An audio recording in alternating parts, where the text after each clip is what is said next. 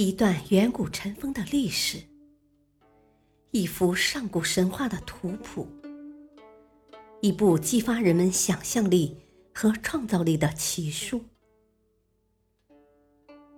欢迎收听《山海经之山海趣谈》。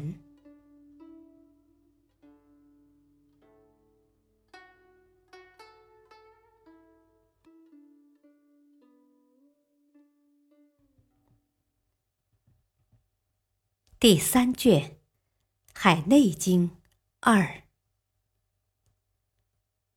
都广野是个好地方，那里的粮食谷物纯天然绿色，那里的飞禽走兽和谐自然，那里的草木冬夏常青。然而，似乎和沃野不同的是，书中没说那里有人居住，只提到有后继的墓葬。据古书上说，都广野就是今天的成都。都广野当地有奇物，即像竹子的木头寿华。这寿华又叫寿木。《吕氏春秋本味篇》的美食攻略介绍说：“菜之美者，寿木之华。”看来它还是美味，但。还有学者注释说，寿木产自昆仑山，而且寿木之华的华不是花，而是果实，吃了那果实能不死。寿华果然名副其实。关于灵山染蛇、鸟鸣和九丘，古书上有这样一段话：赤蛇食木，有一鸟首。因穿鹰带，掘土为酒。圣贤所游，群宝之叟。根据古人解释说，赤蛇不食禽兽，是素食主义者，可谓善良之蛇。鸟民其实是彝人，大约他们头上戴着鸟羽装饰，所以被认为是鸟首。九座土丘以水为纽带，又分别以古天子帝王命名，当然是个了不起的地方。那里有建木联系天地，也有各种宝贝汇聚。亚鱼最后一次出现，又是龙首。海内南经还介绍说，亚鱼居弱水中。然而我们都知道。弱水密度很小，不知道亚鱼在里面怎么生活。本经告诉我们，吞象的八蛇身子是黑色，头是青色。萧阳原来又叫干巨人，而且他嘴唇翻转遮住脸的时候，不单是杀死他的好机会，人还可以逃跑。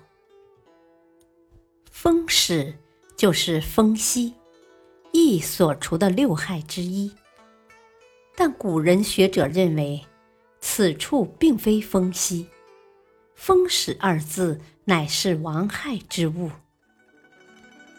苗民之神言为样子很搞笑，人头蛇身也就算了，还长了两颗头，他的身体上又要穿着衣服，头上。更戴着官帽，也实在是难为他了。然而，他似乎能让有逐鹿中原野心的人心想事成，而且只需要诚心诚意供奉他，山珍海味款待他，真是轻易极了。但雄霸天下这样的大事，实现起来却如此轻易。人们就不觉得太简单了吗？这让那些励精图治的好帝王情何以堪呢？然而，偏偏总有人相信鬼神可以改变命运。本经凤鸟之文，比南次三经丹穴山凤鸟身上的五德少了一种：无理无信，却多了顺，大概是四象吧。鸟能飞避异乡，靠的是数量。所谓以多取胜，胜之不武。相顾诗自然应是两个人，古人猜测就是二父和他的陈威。那么二父也是受到刑罚的了，这是很奇怪，反复道谢，又怎么能代歌长背呢？这实在令人感到莫名其妙。不过，相顾之尸是《山海经》最后一个以尸体形象出现的怪物了。那么，全书共有多少这样的怪物呢？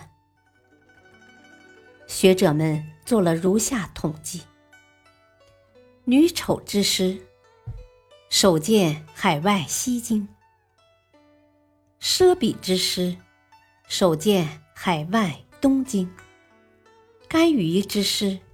首见海外东京，亚鱼之师；首见海内西京，二父之师；首见海内北京，巨笔之师；首见海内北京，王子业之师；首见海内北京，离魂之师；首见大荒东京，祖壮之师。首见大荒南京，黄句之师；首见大荒西京，夏庚之师；首见大荒西京，荣宣王师；首见大荒北京，相固之师；首见海内经。上述所介绍的十三师，均在海内外及大荒经、五藏山经中。并无某某师这样的怪物。这十三师之中，确定遭到杀戮的有亚鱼师、王子夜师和夏庚师。女丑师或许是牺牲了，那就也算被杀，但并不同于直接被杀死。二父死因只是猜测，无从证明。据彼师。荣宣王师，一个死状极惨，一个没了头，应当也是被杀，但同样无从证明。相顾师当是刑罚后又被处以极刑，其他五师却连猜测都无从猜测了。那么《山海经》中为何会有这些诗呢？古书上认为。是古代人以尸的习俗，或者灵魂不死的故事。例如，对女丑诗，古书上就说：“女丑虽死，其魂犹在，常寄存于活人身上，供人祭祀，或行使巫事。”的确，古文的诗不同于诗，上下旁一个尸体的尸。底下一个死。古人的尸是指祭祀中扮作死人的活人，尸才是我们理解的死尸。而《山海经》中这些诗在古籍中确实是用尸体的“尸”字，而非“尸”，“尸”字旁带个“死”字。这样看来，以上十三诗其实都是活人装扮的。或许只为了让人明白当时的情形，这大概是历史上最古老的情景剧了。然而，这样理解有一个问题，即书中出现的其他的诗字，为何也都是诗，而非诗死的？